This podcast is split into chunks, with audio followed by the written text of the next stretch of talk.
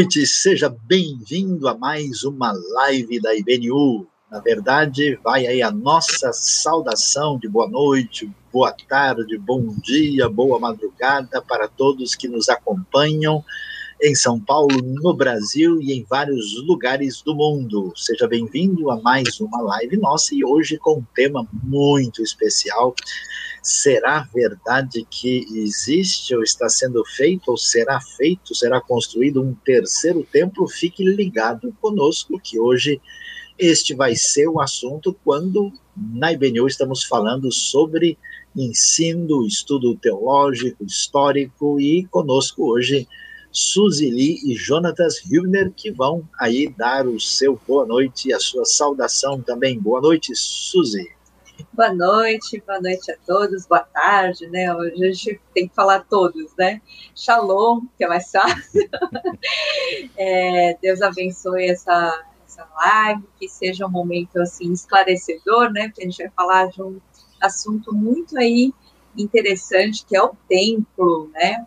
Então, Fiquem ligados aí, curtam, né? É, se inscrevam no nosso canal. Bom dia, boa tarde, boa noite a todos, né? Vamos lá, vamos que nosso tempo aqui está correndo. Bom, pessoal, você que está nos acompanhando aí, não se esqueça, a Suzy já disse, olha, inscreva-se no canal, até porque você vai receber as notificações, ative o sininho, multiplique, envie né, a live, as lives, o conteúdo da IBNU para todos aqueles que você percebe que podem ser beneficiados com esse conteúdo. Mas vamos lá. O templo, o templo tem um papel muito importante na história do Israel antigo. Né? A gente sabe muito bem, a coisa tem início lá atrás, tem toda uma história de um tabernáculo que depois acaba se tornando um tabernáculo ah, definitivamente estabelecido em Siló, até que vai haver um templo em Jerusalém, e essa história passa pela Bíblia, chega no Novo Testamento, e a gente tem aí muita coisa a falar sobre isso. Então eu começo perguntando aí, Suzy, como é que foi a história, você que estudou um pouco mais aí da história hebraica, israelita antiga, como foi o início desse primeiro templo na história de Israel, como começou isso, dá um panorama aí para nossa galera IBNU. Bom, o templo foi, o primeiro templo foi construído aí por Salomão, né, em 966 a.C. Né, ele começou, inclusive, o Davi tinha se preparado, né, tinha juntado aí as coisas que iriam para o templo e preparado, mas Deus falou, não, você não vai fazer isso porque as suas mãos estão aí manchadas, né, de sangue, derramou muito sangue, e aí quem vai construir é Salomão. Quando ele constrói esse templo, ele constrói sob as medidas que Deus passa aí, né, que é 27 por 9, e esse templo ele é destruído por Nabucodonosor é, em 586 a.C. Né? Então, esse é o na, a, toda a, a, parte interna, ela é baseada basicamente no, no, no, que existia, que era o tabernáculo, né? do que se conhecia e do que se tinha é, sido passado. E aí depois ele é reconstruído, e aí você pode contar um pouquinho de como ele é reconstruído, né, Sayão? Então, vamos ver aí, é, tem uma história de reconstrução, eu vou pedir aí a ajuda do Jonatas para falar um pouquinho sobre isso, né? Jonatas, uh, esse templo é reconstruído né, pouco tempo depois dessa época babilônica, mas ele vai ter um momento assim extraordinário na época romana, né? Então, o que, que a gente tem aí na sequência da história do templo, né, da casa do Senhor, Beit Hamikdash? Beit Hamikdash. É, na verdade, é, logo que acaba o, o, o cativeiro, ou que na verdade a gente sabe que são vários retornos, né? não é apenas um retorno com o povo todo junto, acontecem vários retornos depois desse cativeiro babilônico.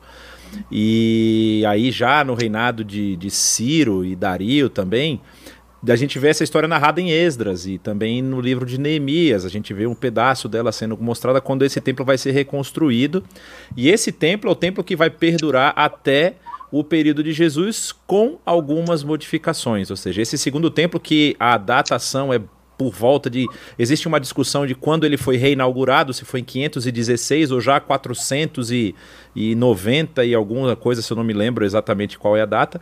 Mas quando surge um grande governante da região da Judéia chamado Herodes é, Herodes, que tinha altos e baixos, vamos dizer assim, com relação ao seu povo, ele era muito amigo dos romanos, ele resolve fazer algumas coisas para favorecer ou, ou ganhar o favor dos judeus ali na sua região, e uma das coisas que ele faz é uma grande reforma na estrutura do templo, inclusive a estrutura que se vê nas fotos hoje, né, inclusive na foto da nossa live lá, que tem aquele platô bonito, aquela esplanada bonita, é chamada inclusive de esplanada do templo ou esplanada das mesquitas hoje, que estão lá no local. Essa esplanada é do templo herodiano e ele constrói aquilo, faz uma reforma nesse templo.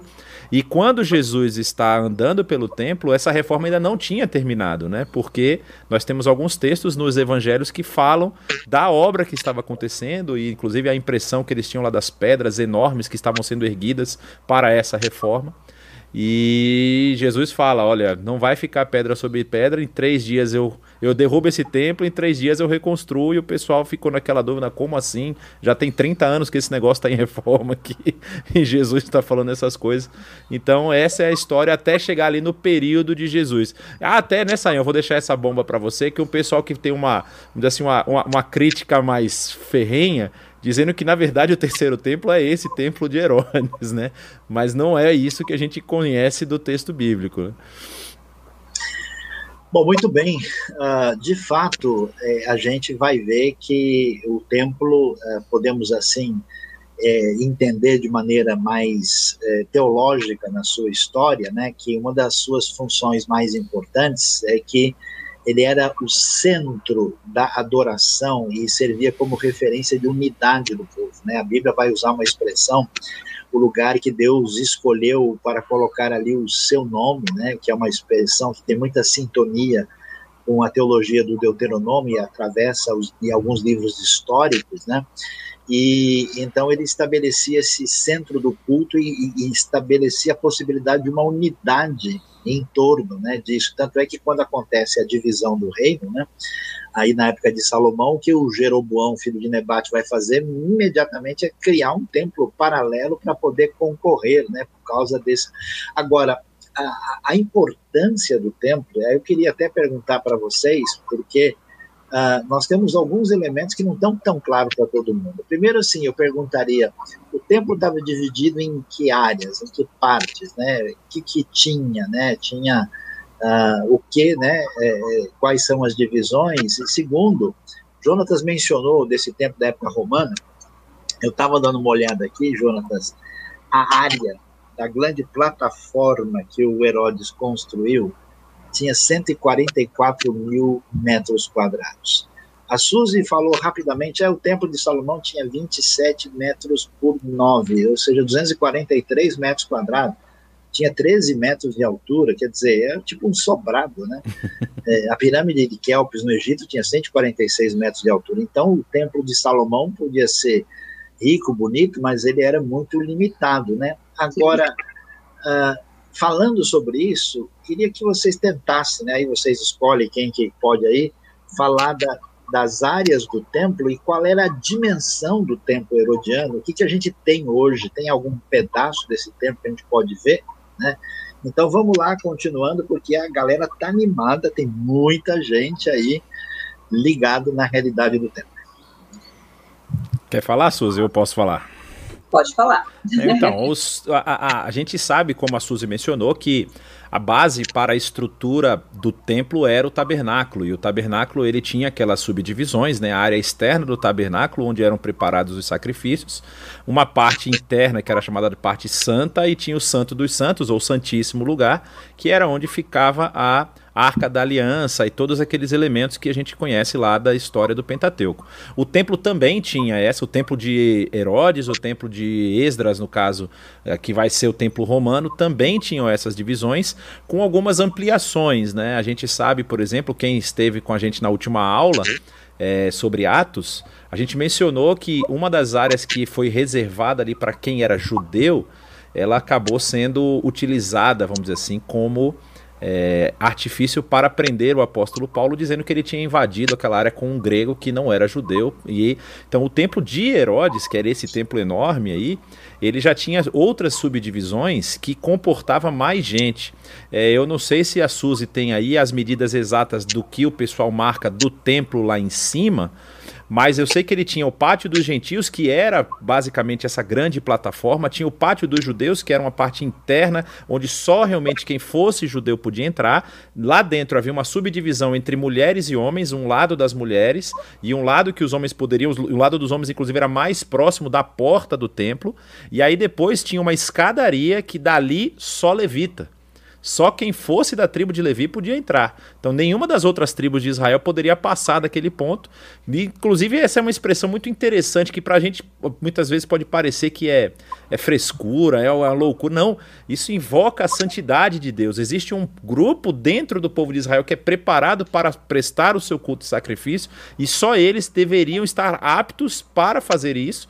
E o respeito que deveria haver, a gente Lembra daquela história de Moisés trazendo é, as tábuas da lei, quando o respeito ao Senhor foi perdido ali por conta do bezerro? E Deus, zelando pelo seu nome, faz abrir a terra e engolir o povo que estava contra ele. Então, esse respeito nunca deixou de ter e o templo era essa representação também. Ou seja, não é uma coisa que pode ser feita levianamente, qualquer um pode ir lá e sacrificar. Não. Existe um grupo que é especialista em sacrifícios e daquela, daquele ponto em diante só ele entra ninguém pode entrar. E ainda tem mais, né? Que a gente falou, mencionei, tinha a área do, san, do, do santo, que é a parte interna do templo, o santo dos santos, só uma pessoa podia entrar uma vez ao ano, que era o sumo sacerdote. Então, a, a, a, toda essa reverência apontava justamente para essa santidade de Deus que não poderia ser tratada de qualquer forma. Né?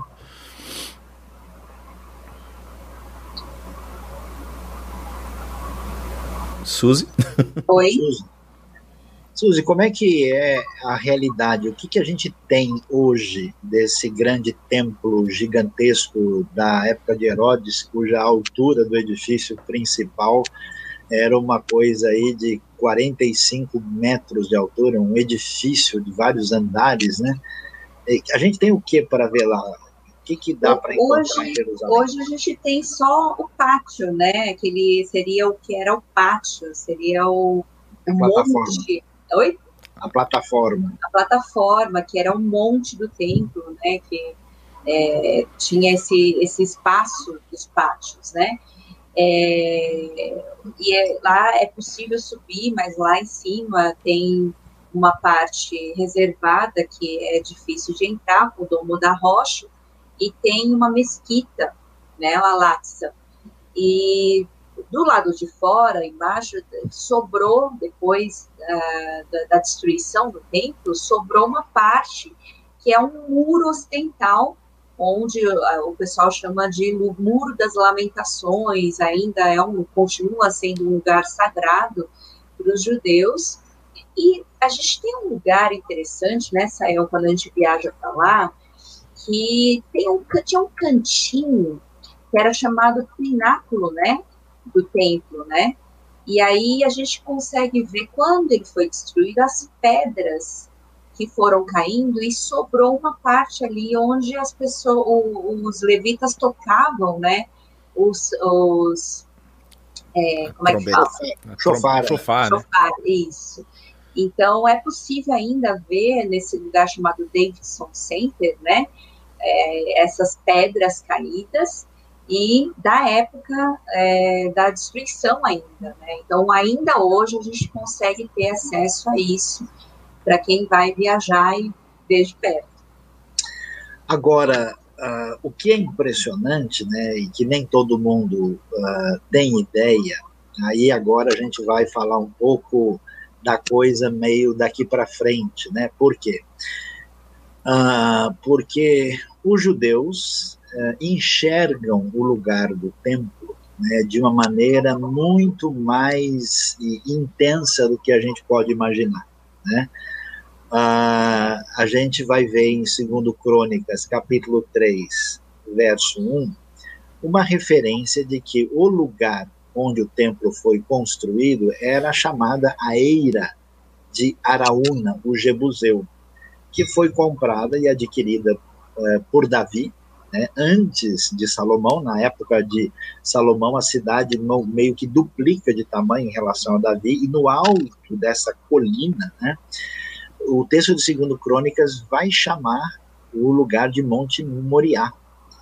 Ah, e esse Monte Moriá, a gente lembra de Gênesis 22, onde aparece o sacrifício de Isaac. Então agora você começa a entender comigo o seguinte: na tradição judaica, que acompanha o que uh, o Velho Testamento, né, o Tanar, tem a dizer, ela vai então deixar claro que é o lugar do sacrifício de Isaac, o lugar comprado por Davi, o templo de Salomão, o templo reconstruído na época de Esdras, de Zorobabel, de do profeta Zacarias, Ageu, né, que nós temos lá bem definido, e depois ele é ampliado de maneira gigantesca, impressionante. A Suzy mencionou esse lugar, né, o Jonathan estava falando também, vocês não fazem ideia, o tamanho das pedras. Tem uma pedra na base dessa sustentação dessa muralha ocidental que pesa, atenção, está sentado aí para ouvir, 650 toneladas. O Muro das Lamentações que a gente vê, ele tem tipo 10 metros para baixo de base. É um negócio gigantesco, impressionante, né? É, que é feito ali uh, nesse contexto com engenharia romana de alto nível que o Herodes o Grande fez para poder impressionar, né? Uh, e aí vem a outra coisa, né? Que a gente vai dizer que a tradição judaica, agora fora da Bíblia, atenção, não está escrito em lugar nenhum, acredita que ali, naquele lugar, foi a partir dali que aconteceu a criação do mundo. É ali onde estavam Adão e Eva. Ali é onde estava o altar oferecido a Deus por Caim e Abel. Quer dizer, o centro de tudo que aconteceu na história bíblica se dá naquele lugar. E a Suzy mencionou, o Jonatas também, que o templo foi destruído. Destruído quando? Por Nabucodonosor em 586 a.C. E pelos romanos no ano 70, e depois, no ano 135, ele foi arrasado de vez na época do imperador Adriano. Só que olha o detalhe, né? olha como a coisa é complicada, a tradição judaica afirma que o templo foi destruído por romanos e babilônios, babilônicos no mesmo dia do calendário hebraico, que é o dia chamado Tisha Beave, dia 9 de Av, que acontece no final de julho, começo de agosto, que é um dia de lamento e até de jejum da parte dos judeus. Então você começa a entender esse cenário, né, entende, né, essa realidade que aparece no texto bíblico. Quando a gente fala tudo isso, pessoal, Jonathan, Suzy, né, o pessoal, ah, puxa, que coisa interessante, a gente sabe isso, mas a gente já começa a pensar assim, ah, mas na verdade, esse negócio de templo não significa nada, né? Porque vem o Novo Testamento, Jesus vai dizer que ele, é, né, o seu corpo é o templo, a gente vai ver é, até uma ideia de que nós somos chamados de pedras vivas, né? E dá a impressão Aí eu quero fazer uma pergunta para vocês aqui. Dá a impressão que só aparece essa crítica é, assim do templo como lugar de culto formal e de sacrifícios repetidos e não muito legítimos só no Novo Testamento. Pergunto para vocês, no Antigo Testamento aparece essa ideia de que o templo não é tudo que a gente pode esperar na vida cristã ou na vida, digamos, no caso judaica, espiritual, na vida dedicada a Deus? Vamos lá, Suzy, tem alguém que você lembra aí que pode compartilhar com a gente? Aparece isso no próprio texto bíblico? Sim, aparece. É, tanto é que, na verdade, é, o próprio Salmos, os próprios Salmos têm horas que eles falam, né, do, do lugar de adoração, mas nem sempre é, é, focado no templo, né? Mas deixa eu só aqui dar uma olhadinha. Alguma coisa dos profetas, né? Tem o, o Oséias, Oséias é muito citado Sim. quando vai criticar a, a, o que estava sendo praticado no templo, né? E ele fala que Deus não está se alegrando daquilo lá, ele não quer sacrifícios e bois e tudo, mas um coração contrito e misericórdia com relação aos outros, né? Ele fala isso. Eu Sim, até Miquel procurando. 6, Miquel é. 6,6 também fala misericórdia quero nos sacrifícios, né? Então isso. já havia essa tensão, é, partindo um pouco, vamos assim, para o período interbíblico que o pessoal gosta de falar, né? Já havia vários que não aceitavam a forma do, do, do da, das cerimônias que estavam sendo realizadas no templo como a representação direta daquilo que havia sido deixado por Deus lá na Torá, né? A gente vai lembrar, por exemplo, da comunidade Yahad, que é dos manuscritos do Mar Morto, que eles estavam completamente contrários ao que estava sendo feito no templo, porque o templo já havia tomado, vamos dizer assim, uma, uma forma corrupta de, de segundo eles, é claro, né? Estou falando do que eles mesmos falam, é uma forma corrupta de práticas que eles já se afastaram. E é tão interessante essa comunidade, é, bom, é muito legal estudar sobre isso também, que o pessoal fala até que João Batista passou por lá, não é, Saião? Tem essa pois é. história é. também lá. E porque, de fato, a coisa estava bem corrompida tava muito corrompida. nesse momento, né? Com o domínio dos saduceus e toda a confusão Sim. que tinha se armado lá. Suzy, quer comentar alguma coisa a mais aí das é interessante, lembra quando Deus fala Davi, né, quando Davi oferece para ele para fazer um templo, né, Deus diz, escuta, por acaso estou precisando de templo, de fato, né? É. a terra é o lugar onde eu descanso os meus pés, né, então, é para o pessoal entender, né, que não é, é essa ideia de que o templo restringe, né, tudo que envolve a Deus. A, a Suzy mencionou os salmos, alguns salmos quando falam, por exemplo, a gente tem naqueles salmos Aleluia, do 146 ao 150, né? Eles vão dar bem uma ideia, né, que, que o, o templo corresponde também à, à terra como um todo, né? Onde toda a criação adora. Então você tem esse, esse enfoque que vai lá e cá, né? Muito bem. Pensando sobre isso, aí a gente chega ah, na questão do templo e vamos ver a grande crise, isso que o pessoal precisa entender agora, entender na perspectiva judaica do assunto. Como é que funciona a tradição judaica? Aliás, avisando a todo mundo né, que você tem judeus de grupos diferentes na época do Novo Testamento, né? O, o Jonatas mencionou o Yahad, o pessoal de Qumran, né? É, que era um pessoal que tinha rompido né, com o que acontecia no tempo. Você tinha os saduceus, os fariseus, você tinha aí os chamados essênios, e esses grupos desaparecem. O único grupo que vai ficar vai ser o grupo fariseu.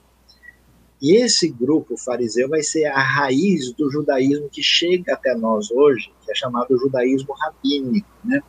E como é que é a mentalidade teológica dessa tradição judaica? É preciso cumprir os mandamentos da lei, que são 613 mandamentos. Qual é o grande problema? Grande parte desses mandamentos são culticos e litúrgicos, para o pessoal entender. Então, na cabeça de um uh, judeu religioso de tradição rabínica, o que, que acontece? Nós não temos como cumprir a lei de Deus enquanto não tiver santuário de novo.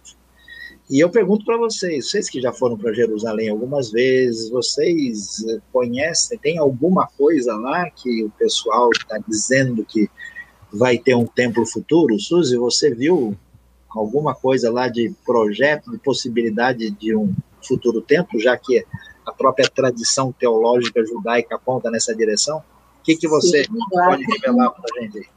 Tem um lugar interessantíssimo, inclusive eu achei que eu já estava dentro do terceiro templo, né? Só faltava o templo em si. É, eles preparam, é o chamado é, o Instituto do Tempo, eles é, é, muito didático, é muito importante, porque a gente consegue enxergar muita coisa que a gente às vezes não tem ideia, né? É difícil de visualizar. Eles prepararam todos, tudo que vai dentro do templo, eles estão todos preparados. Então, é, desde o altar, né, o, a bacia, né, para lavar as mãos, é, para se purificar, é, as roupas, as vestes do sacerdote, do sumo sacerdote, então a pá, né, enfim, todas as coisas necessárias, a menorá, inclusive hoje é um, uma das coisas importantes que está no centro ali de Jerusalém, né, a menorá de ouro, é, tudo é, eles já prepararam tudo para assim, só estão esperando o momento para colocar ali no, no, no, novo tempo. Então, é, é interessante ver essa, essa coisa mais concreta, né? Agora, saiam, como é que vai funcionar isso? Hein? Tem gente já perguntando aqui, e eu acho que é interessante a gente já falar, é, como é que vai ser? Porque esse monte do templo tem lá, como eu falei, né? Tem a, tá ocupado. o da Rocha, tem a mesquita, está tomado ali pelos, né, pelo pessoal muçulmano. E agora, como é que vai funcionar isso? Então, Suzy, eu vou, eu vou segurar essa pergunta, tá. não vou responder agora, né? Até porque eu queria até dizer isso, porque o pessoal às vezes assim, o que, que aconteceu, né? Com a destruição no começo do segundo século, o templo ficou abandonado, né? Aí o Império Romano foi sendo cristianizado e a partir né, da época de Constantino e Helena, aí você tem o império agora cristão, né? E então há um, um, todo um interesse de visitar a terra de Israel, que vai ser chamada de Terra Santa, para os lugares sagrados, mas mais ligados à vida de Jesus e dos apóstolos. Então ninguém quer saber do templo, porque Jesus falou que não ia ficar pedra sobre pedra, ninguém mexe lá né, a não ser os judeus que visitam, lembrando ali, né, de uma maneira de lamento, e toda a atenção da cristandade se volta para o Santo Sepulcro. Né. Quando chega no ano 638, chegam os muçulmanos em Jerusalém e eles conquistam a cidade e começa um processo de islamização aí no sétimo século depois de Cristo.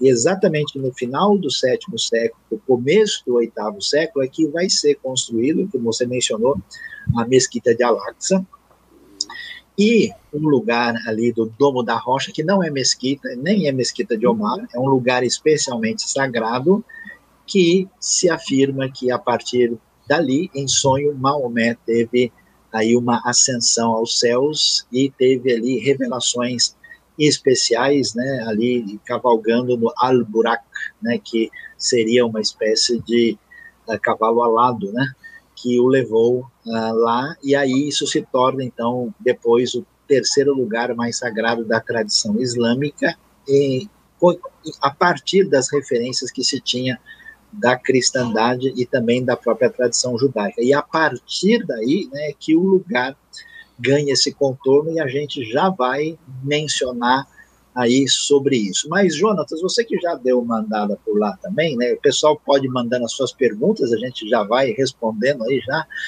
E, e eu sei que você conhece um pouco disso também, Jonas. O que, que a tradição judaica aí que a Suzy mencionou, esses judeus mais religiosos que estão trabalhando e dizendo que o terceiro templo está quase pronto, né? Que, que eles dizem que falta aí para completar isso para o templo ser inaugurado? Você lembra dos elementos assim que o pessoal diz, ó, quando surgir isso aqui, o negócio está pronto? Ah, é, você fala daqueles eventos, vamos dizer assim, cósmicos que apontam para o surgimento do templo, tipo a lua Não. de sangue, ah, isso, isso, isso a tradição cristã também diz, mas eles têm algumas coisas diferentes. Eles estão esperando, por exemplo, o surgimento de um nascimento de um animal diferenciado. Ah, tá. É o, não é o novilho vermelho lá? Da, a, a, do, eu não me lembro exatamente porque. Novilha vermelha. É a novilha é. vermelha, né? Que tem, que, que é ruiva até, assim, o pessoal tem até foto. E diz que nas, não é porque ela é marronzinha, né? E o pessoal tirou foto e saiu postando na internet: ó, oh, nasceu. Eu me lembro, não faz muito tempo isso. Algum pessoal tal. Sim. Algumas pessoas estavam dizendo que tinha nascido, né? O que, o que eu acho interessante também dessa questão, que já levantaram aqui, Saiu, você vai falar mais para frente, dessa briga, vamos dizer assim, é que tem os que são os, os, conciliadores também, né? Tem o pessoal que fala, a gente não precisa brigar, o platô é tão grande, a esplanada é tão grande, por que, que a gente não pode construir um pouco para o lado, né? Porque, assim, lá caberia o templo, a mesquita, o domo da rocha, dava para botar uma igreja também, se quisesse, dá para agradar todas as, as freguesias lá, se quisesse. Mas existe um fator lá interessante é, a respeito dessa questão dessa novilha que está aí para que se vai nascer, não vai nascer, porque é com o sangue dela que se faz a purificação, né? É, é, na verdade, com as cinzas. Com as cinzas, isso. É, aí você tem a purificação de todos os elementos para poderem ser utilizados nesse terceiro templo, né? Então, a, a coisa interessante é que eles dizem o seguinte: olha, o povo de Israel voltaria para a terra. Isso já aconteceu. Então, o povo entende-se que Deus está retirando a sua mão de juízo. Né? Uh, eles entendem o seguinte: isso significa que a era messiânica está chegando, então o Messias vai chegar. E também eles uh, entendem que quando isso for acontecer, para que Deus seja agradado, esse templo vai surgir e para que os utensílios, né, os famosos klim, kadashim, né, uh, sejam utilizados no templo, eles têm que ser purificados pela décima novilha totalmente vermelha que vai nascer de maneira, digamos, natural barra sobrenatural, uhum. para que, através dessa purificação, se restabeleça Uh, isso, isso é o que esse grupo, e muitos judeus religiosos, mas pensam, mas nem todos deles pensam assim. Mas é interessante que existe em Israel hoje uma tendência de pensar fortemente na expectativa messiânica. É interessante que, de alguma forma, eles acham que, ou de maneira como eles dizem, o templo, mais cedo ou mais tarde, vai surgir. Mesmo os judeus mais liberais acham que vai haver algum tipo de templo mesmo que não seja físico ali, né? E que esse elemento tenha, assim, um impacto muito grande dentro dessa realidade. Agora, quando a gente fala sobre isso, a gente tem que perguntar, mas de onde esses caras tiraram esse negócio do tempo? A história aparece lá no livro de Ezequiel, né, especialmente quando você lê Ezequiel, capítulo 45 em diante, que o que aconteceu? O templo foi destruído pelos babilônios, e quando Ezequiel, que está na Babilônia, tem uma grande visão, ele tem uma visão de um templo gigantesco, enorme, e se fala né, de que haveria uma restauração. E Ezequiel ele é meio assim profético, quase apocalíptico na maneira dele expressar. Então a pergunta é: essa restauração, essa plenitude, que vai haver em Ezequiel, porque a lógica do livro de Ezequiel é que a glória de Deus se afasta do templo, de Jerusalém e da terra. E um dia essa glória volta para a terra, para Jerusalém e para o templo. E aí vocês sabem muito bem que é aí que a coisa fica complicada, né? E os nossos amigos aí que estão com a gente aqui sintonizados, a discussão é em que medida esse tempo é mais ou menos literal ou espiritual. É, será que é simbólico? Mas ele tem muito detalhe para uhum. ser tudo absolutamente simbólico. Medidas, né? Tem Medidas, os compartimentos, coisas que vão ser feitas e a tradição judaica, de modo geral, aguarda sim uma reconstrução. Mas aí o pessoal diz: não, isso já aconteceu, porque o templo foi reconstruído. Mas do jeito que ele foi reconstruído, não, não tá bateu, tá muito né? sintonizado com aquilo que a gente vê em Ezequiel, né? E aí, quando a gente chega lá na frente no Novo Testamento, a gente vai ver Jesus criticando a maneira como se usa o templo. A gente vê Jesus trazendo esse conceito de adoração a Deus mais amplo, falando, né, chamando o seu corpo de templo e depois a comunidade da fé é, de a comunidade onde Deus habita, portanto é o seu templo. Só que Aí é que a coisa fica interessante. Jesus vai dizer também, lá em Mateus, capítulo 24, versículo de número 15, ele vai dizer que vai surgir um dia o sacrilégio terrível, que a tradução tradicional diz abominação da desolação, do qual falou o profeta Daniel no lugar santo. E a pergunta é: que história é essa dessa desse sacrilégio, dessa abominação no lugar santo? O lugar santo só pode ser o lugar do templo. Daniel falou isso, e quando o pessoal lê, eles falam, ah, isso aí foi na época dos macabeus. Mas aí é que vem a grande questão bíblica. Às vezes na Bíblia você tem um cumprimento que não é completo, né?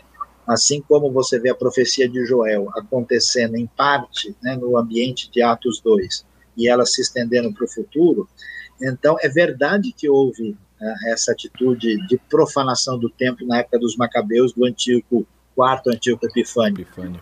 E é verdade que também ela acontece na época da invasão romana.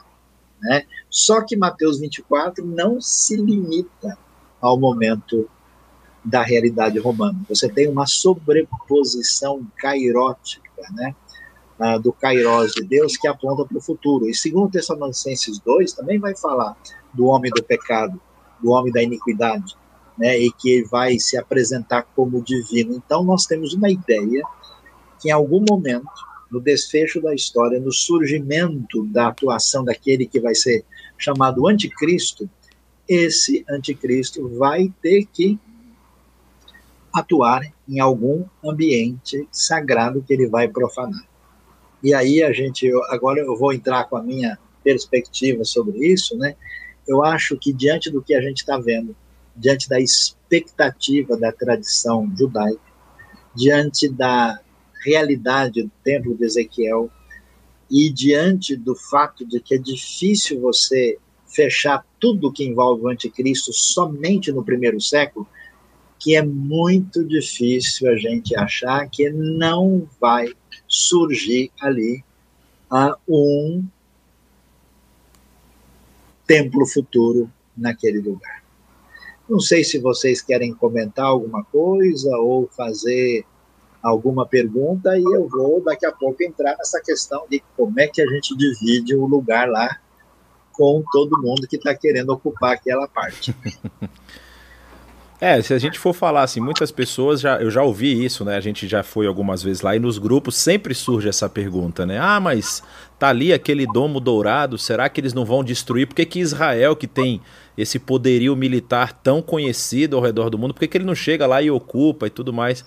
Israel Ali, nunca faz isso. Israel nunca faria isso, até porque Israel é um país pacífico, ele não, ele, ele não é um país que corre atrás de, de conflito, né?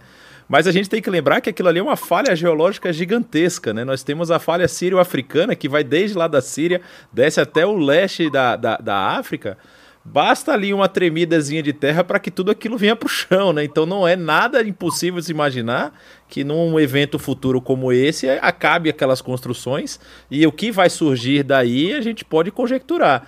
Mas assim, não há nenhuma impossibilidade de um evento natural fazer isso, né? Algo natural que está fora do controle humano, né? É, algumas pessoas pensam nessa direção. Mas temos alguma pergunta aí significativa? Temos, inclusive temos bastante, né? Opa, turma está é, animada. Vamos deixar aquela guardada, né? É, por exemplo, Jeremias 3,16 prevê que no período messiânico não se faria outra arca da aliança, nem se lembraria mais dela. Como se isso se encaixa nessa é questão é? do. Como é, que é o texto? Jeremias, Jeremias 3,16. Posso ler o texto? Pode ler o texto. Quando vocês aumentarem e se multiplicarem na sua terra naqueles dias, declara o Senhor, não dirão mais a arca da aliança do Senhor. Não pensarão mais nisso, nem se lembrarão dela, não sentirão sua falta, nem será feita outra arca. Ah, sim, o texto está falando aí daquilo que envolve, né? Vamos ver Jeremias capítulo 3, né, quando ele critica, o profeta fala do erro de Israel, né? Uhum. E vai dizer: voltem, filhos rebeldes, eu sou o Senhor, declaro, tomarei cada um na sua cidade, eu lhes darei governantes, tal. E, e de fato, o que está sendo dito aqui parece muito claro que tem a ver com o retorno do povo depois do cativeiro da Babilônia. E, de fato, depois do, do, do, do retorno, a Arca da Aliança não voltou, né? Ah, não dirão, nunca mais, aliás, inclusive eles dizem, né, hoje na tradição judaica, que conhece bem Jeremias, que essa arca está guardada e que ela vai surgir exatamente no final dos tempos, né? Uh, Inclusive, chamarão... ela é um dos elementos importantes que vai nesse terceiro tempo, né? Exatamente. É, veja, a gente não está querendo dizer necessariamente, porque eu sei que algumas pessoas têm uma preocupação, e é uma preocupação teológica, que o surgimento de um templo futuro necessariamente legitima algum tipo de atitude de retomada ao modo de ser do contexto do Antigo Testamento. Ninguém está referendando essa ideia. A gente está dizendo que pode ser as indicações, primeiro, que vai existir um terceiro tempo. Se esse tempo vai ser legítimo ou não legítimo, se ele vai ser usado para o mal ou para o bem, a gente deve aguardar, porque tem elementos assim que podem apontar para uma direção ou para outra, porque a interpretação de todos os textos não é tão simples e fácil assim. Agora, uma, uma dúvida interessante, mais geográfica, né? É, qual, é, qual era a localização lá do templo, que na verdade é onde vai surgir o terceiro templo? Tem a ver aí com o Domo da Rocha? É, vai estar esse, situado entre o Domo da Rocha e, e, a Mesquita Laça? Como é que vai ser, hein? Então, Suzy, essa é a grande questão. Veja, uh, nós temos dois caminhos aqui para lidar com isso. Um é da tradição judaica, porque os judeus não têm só a Bíblia, tem toda a tradição talmúdica e uma outra série de elementos que é conhecido entre eles, né, porque os judeus nunca deixaram completamente Jerusalém, nem a terra de Israel, e eles têm muita coisa né, nesse contexto que é conhecido. O que, uh, vamos dizer, o rabinato principal de Jerusalém uh, definiu é que ninguém sabe exatamente onde estava o Santo dos Santos. Inclusive, eles desaconselham os judeus a subirem lá, porque eles poderiam estar pisando no lugar próximo ou no próprio Santo dos Santos, que seria inadequado. Isso quer dizer que a gente tem algumas possibilidades, tem pelo menos três possibilidades interessantes. Uma delas é que está exatamente onde está o domo da rocha, porque lá tem uma pedra, pedra grande, pedra bonita, que é chamada pedra fundamental e que pode ser vista lá dentro da grande construção. Só que a pergunta é como é que você vai construir um templo todo arrumadinho em cima de uma pedra? Será que era exatamente ali? Pode ser que essa pedra não ficava dentro do lugar do templo. Tem uma outra possibilidade para quem entra e olha de frente assim para o domo da rocha à esquerda, na direção de quem vai pegar o lugar da saída daquele espaço que hoje é chamado de Esplanada das Mesquitas, que seria um lugar ali. Mas tem uma outra possibilidade que chama atenção, é que quando a gente passa além do Domo da Rocha, indo, né, para quem entrou de frente para a parte final, e à sua direita está o lado leste oriental da cidade de Jerusalém, você olha e vê o Monte das Oliveiras. E o Monte das Oliveiras, vindo de lá, chega na famosa antiga porta oriental, porta da misericórdia, porta dourada, que aliás é mencionada em Ezequiel capítulo 44, que fala que o príncipe haveria de passar por ela. É muito, muito provável mesmo, é quase certo que Jesus, quando entra no domingo de Ramos, ele entra por ali, vindo do Monte das Oliveiras, vindo de Betfagé, descendo, atravessando o Vale do Cedron e entrando pela porta oriental. E é interessante e, que hoje está fechado, né, Sayão?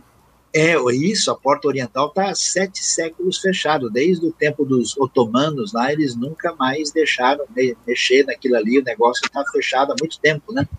E aí ele, a, a, porta, né, você vai assim, linha reta e chega num lugar lá atrás, que tem uma pequena construçãozinha ali, que na opinião de alguns pode bem ser o lugar que é o Santo dos Santos. O Jonas levantou uma coisa aí que é interessante, né? Você conversa com qualquer judeu religioso, jamais eu ouvi alguém dizendo, não, nós temos que resolver isso pela força. Eles não dizem isso de jeito nenhum. Depois, a maioria dos judeus não acha que essa construção literal necessariamente é o melhor caminho para essa realidade. Eles acham que isso vai acontecer, essa era messiânica vai ter um perfil diferente. Ah, então, eles não, não concordam, por exemplo, com o pessoal do Instituto do Tempo. Né? Ah, e esses judeus ah, também, eles dizem o seguinte, quando isso tiver que acontecer, Deus vai mudar o coração das pessoas. E aí a gente pode levantar algumas hipóteses. Pode ser que um dia, como o Jonatas falou, um dia uma liderança islâmica, cristã e muçulmana chegue a um acordo e diz, olha, a gente vai fazer uma capela para cada um aqui e vamos resolver, porque espaço não falta lá, né? Uhum. Tanto espaço tem que eu já vi até uns meninos lá jogando futebol de salão em alguns cantos lá daquela área enorme lá, né? É muito grande, é gigantesca. É verdade. Mas pode ser também que eles não cheguem a um acordo e um dia aquele lugar seja modificado e ali, sim, mas que de alguma maneira, algum templo que diz respeito a acontecimentos escatológicos deve tomar lugar ali, é muito claro para mim que isso mais cedo ou mais tarde deve sim acontecer. Agora, Sayão, lá no Apocalipse aparece alguma coisa sobre o terceiro tempo? Então, Suzy, veja lá. Esse é um desafio. O Apocalipse, ele vai falar de medidas que são feitas ali na cidade, né? No Apocalipse, por exemplo, 11 aparece isso. E a gente vai ver a Nova Jerusalém, que aliás a Nova Jerusalém ela desce do céu, né? ela tem literalmente 12 mil estádios né, em formato de cubo, né? Uh, aí a gente precisa, talvez, tentar raciocinar um pouquinho com a cabeça hebraica, que é um pouco diferente, em dois aspectos. Primeiro, que o Apocalipse não pode ser visto muito de maneira literal, porque é uma literatura essencialmente simbólica. É Apocalipse, é apocalíptica, né? É mais provável que ele esteja tentando mostrar que essa comunidade de seguidores de Jesus do primeiro século, composta de judeus e gentios que reconheceram o Messias, que num certo sentido isso é tão sagrado é, que corresponde ao lugar, ao contexto da morada divina, por isso são comparados a um templo, por isso são comparados à cidade restaurada. Então parece ser um símbolo da comunidade restaurada de maneira completa, né? Por isso que ela desce do céu e liga o céu à terra, né? Você esses dias estava mencionando o Salmo 133, falando da importância, como era sagrada a união, tanto quanto óleo precioso que desce né, na barba de Arão, é uma coisa que, de certa forma, é parecido com isso. E aí a outra coisa interessante é que, no Antigo Testamento e no Novo Testamento, uma coisa não exclui a outra. Por exemplo, no Antigo Testamento, você tem uma ideia de que Deus tem um lugar especial que simboliza a sua presença entre nós. Esse lugar é o lugar que ele escolhe para colocar o seu nome, e nesse sentido ele é um espaço sagrado dedicado ao Senhor. Mas é claro que ele não restringe a realidade divina, por isso a terra é o estrado dos seus pés. Então é verdade que Deus é percebido ali, mas que Deus se estende muito além da realidade daquele espaço. Jesus vai dizer que o templo de Jerusalém é a casa de meu pai. Ele não diz: esse tempo aqui não vale nada, isso aqui estão perdendo tempo, o que importa é o coração. Jesus não era um crente brasileiro para dizer que é importante só o coração. Ele diz que é a casa do pai. Paulo respeita o templo. Ele diz: não, olha, eu não levei ninguém lá. Ele não diz: não, isso aqui não quer dizer nada. O que eles dizem é o que os profetas dizem que a espiritualidade mecânica e legalista no templo não traz aquilo que Deus deseja. Então Jesus diz: olha, quando ele diz não vai ficar pedra sobre pedra, é que o juízo de Deus chegou. Mas ele não trata o templo. Tanto é que ele vai nas festas do templo, que ele está presente. Quando ele tem 12 anos de idade, ele está no templo com os doutores da lei, né? Então o templo tem um lugar. Se isso é verdade, pode até ser que numa futura restauração do domínio divino, do reino divino sobre a terra, que a gente tenha o mesmo parâmetro, um templo em Jerusalém que aponte para essa realidade sagrada, sem que necessariamente você tenha que reeditar o Antigo Testamento, né, na sua teologia em construção, e sem que necessariamente você com isso diga que Deus ou ele mora no templo, ou ele mora na terra toda. Assim como a gente sabe que Deus está nos céus, mas quando nós oramos no nosso quarto, ele está conosco lá. Então, uma coisa está junto com a outra. Eu acho que isso ajuda a gente a pensar melhor. Excelente. Tem um pessoal falando aqui, Saião, a respeito dessa, dessa vinda futura e dessa possibilidade desse templo. Se aqui em Lucas 21, se essa, se essa. que a gente já mencionou rapidamente, né? Falou sobre isso. Mas você até mencionou que é provável que esse cumprimento da, da, da a, como é que é a abominação da desolação ou o sacrilégio terrível. O sacrilégio terrível vá realmente apontar para um evento futuro, né? Mas ali, quando Jesus está falando em, em Lucas é, capítulo 21, é, deixa só eu confirmar o texto aqui. Tem Marcos que, 13, Mateus 24 e Lucas 21. Isso, e aí é, ele falando dessa questão, se isso é, não se referia ao. A, a, se Jesus não, não estaria, por exemplo, pensando diretamente no que aconteceu no ano 70, não é? Porque o ano 70, talvez ali, Jerusalém ainda não havia sido tomada e destruída, mas o centro religioso foi destruído, né? Então, então é possível que sim, mas a nossa pergunta, de novo, é, qual é o problema do pessoal quando vai tentar estudar escatologia? É o pessoal que só enxerga o enfoque futurista e o pessoal que é totalmente preterista. Se a gente for olhar quem é o anticristo, a resposta sensata para o primeiro século é Nero. Uhum.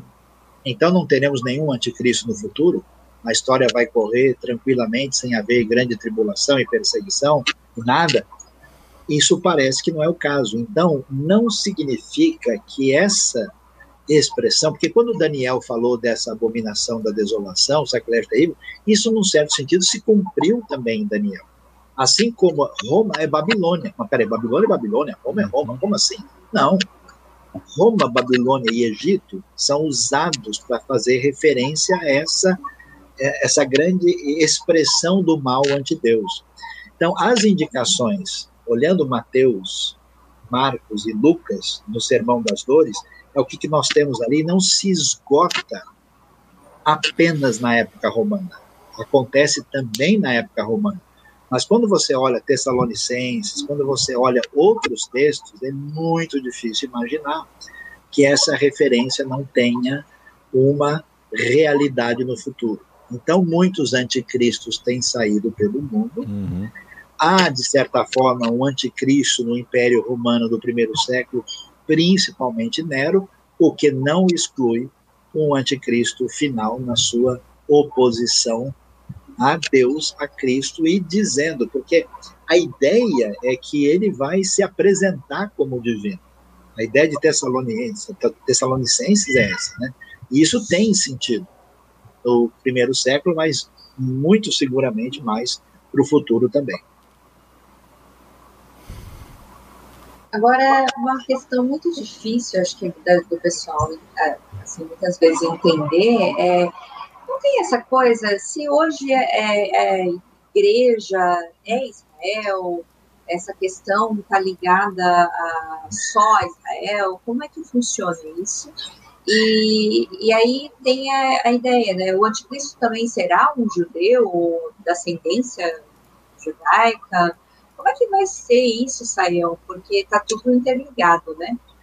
Então, Suzy, uh, o que, que, a gente deve entender sobre isso? Né? Uh, nós temos, de novo, uma grande polarização nesse assunto. Né? Tem um grupo de pessoas, por exemplo, que, ao estudar a Bíblia, mesmo no ambiente cristão, eles enxergam toda a realidade sendo desenhada primordialmente apenas para Israel.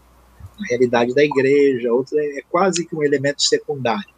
Né, e eles dividem isso de uma maneira muito estanque no eixo do tempo. E tem outras pessoas que tentam, assim, ler de uma maneira que exclui Israel completamente. É como se Israel não tivesse nenhuma realidade futura. O que parece é, ser uma posição muito de bom senso é que a gente vê que Deus é, tira dentre as nações um homem, a sua família, que é Abraão, que era exatamente um ambiente totalmente idólatra. E aí ele faz promessa e faz aliança, e nessa aliança existe um elemento particularista e universalista. Eu tenho uma aliança com você, com seus descendentes, e isso vai ter uma importância para todas as famílias da terra, todos os povos da terra. E aí você tem na Bíblia hebraica, no Velho Testamento, uma tensão entre esse particularismo e esse universalismo, que vai aparecer, por exemplo, o povo de Israel é todo o povo hebreu, judeu? Sim e não. Por exemplo, José vai dizer, a Gênesis 46, 20, casa com Potífera, que é filha de um sacerdote egípcio. Então, as tribos de Efraim e Manassés são descendentes diretamente de uma mãe egípcia. E elas são, sim, tribos protagonistas no Reino do Norte, por exemplo. Quando lemos Êxodo 12, versículo 38, o povo sai do Egito e vai uma multidão de estrangeiros junto com ele. Quando a gente chega na terra de Canaã, nós vamos ver pessoas especiais na fé, como Raabe de Jericó, que é cananita. Né? Nós temos já antes a Tamar, que também era de origem cananita, é entre é, o, o, povo de Judá, né, da, da, tribo de Judá, e a gente vai ter Ruth, a Moabita. E nós temos o elogio do gentil na Bíblia hebraica, como Naamã, por exemplo, que é o sírio. Né? Você vê Jonas sendo chamado para pregar os ninivitas. Então, existe nessa comunidade de Israel um espaço nítido para qualquer pessoa que queira entrar na aliança, fazer parte desse Israel. Quando a gente chega na, na vinda do Messias, a função de Israel principal, que era ser luz para as nações, vai ver isso em Lucas capítulo 2, quando Simeão fala, olha, agora que eu vi, né, aquele que ia ser luz para as nações, a gente vai ver uh, que esse papel sacerdotal de Israel, né, de ser um, que um reino de sacerdotes, de apontar para o Deus único e de graça, ele isso se amplia de uma maneira que expande e começa a atingir todos os povos que vão recebendo o evangelho. Mas no Novo Testamento sempre se chama judeu de judeu e gentil de gentil. Não diz, ó, não existe mais judeu. Paulo, lá na frente, escrevendo Romanos, fala: Eu sou judeu da tribo de Benjamim. Então, o que, que aparece? Parece que o corpo de Cristo é formado pela raiz, com o tronco, e os ramos que são enxertados para formar esse belo povo de Deus, e ele começa só com Israel, tem uma minoria gentílica, aí depois inverte, tem uma minoria judaica e uma maioria gentílica, e no desfecho da redenção, o pecado de Israel será curado. Por quê? Porque Israel pecou indo atrás dos deuses das nações. Na redenção, as nações virão a Sião aprender ali a sua lei que mitzion tetsetorá uduvar Hashem Yerushalayim, porque de Sião sairá a lei e a palavra do Senhor de Jerusalém. Então, o que, que acontece? A igreja gentílica vai entender e precisa entender que a sua raiz é hebraica e judaica e ela precisa dessa fonte para se sustentar. Ela trocando Jerusalém por qualquer outra coisa não vai dar muito certo. Né? E, da mesma maneira, a tradição, a, a, tradição judaica vai redescobrir a realidade de quem é esse Yeshua, que eles não entenderam no primeiro momento, para completar esse projeto divino de maneira especial. Portanto, nem é só de judeu, nem é só de gentil, envolve a redenção do corpo de Cristo, incluindo os dois nessa grande obra de Deus. Amém. Isso aí, amém. Bom, pessoal, nosso tempo está bem adiantado aqui, né? Eu sei que a galera está animada. Se deixar, o povo vai fazer muita pergunta. Se tiver, quem sabe a gente até volta para discutir, porque eu sei que tem muita pergunta, muita coisa aí. Eu sei que vocês devem ter anotado, né? E, e, e aí a gente volta, então, logo, logo na próxima semana, né? E você é bem-vindo, te agradece a sua participação conosco. Um grande abraço aí e fique sintonizado com a IBNU participando com a gente. Obrigado, Suzy. Obrigado, Dona. Obrigada. Deus, Deus abençoe. Um abraço a todos. Boa noite. Tchau, tchau.